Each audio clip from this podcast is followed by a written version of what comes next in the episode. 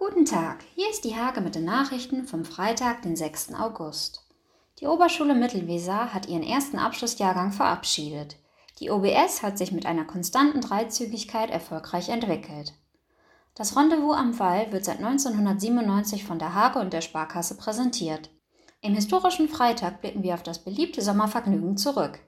Hinter dem Rehburger Rathaus soll ein urbanes Stadtquartier entstehen. Das hätte den Wegfall der großen Flächen gegenüber der Grundschule zur Folge. Die Nienburger Sommerbühne auf dem Ernst-Thoms-Platz startet am Freitag um 19 Uhr. Die Reihe initiiert haben die Stadt Nienburg und Gastronom Benjamin Michaelis. Anfang September fliegen die Dartpfeile im Wettkampfbetrieb wieder quer durch den Landkreis. Noch bis zum 11. August können sich interessierte Mannschaften für die Dartliga anmelden.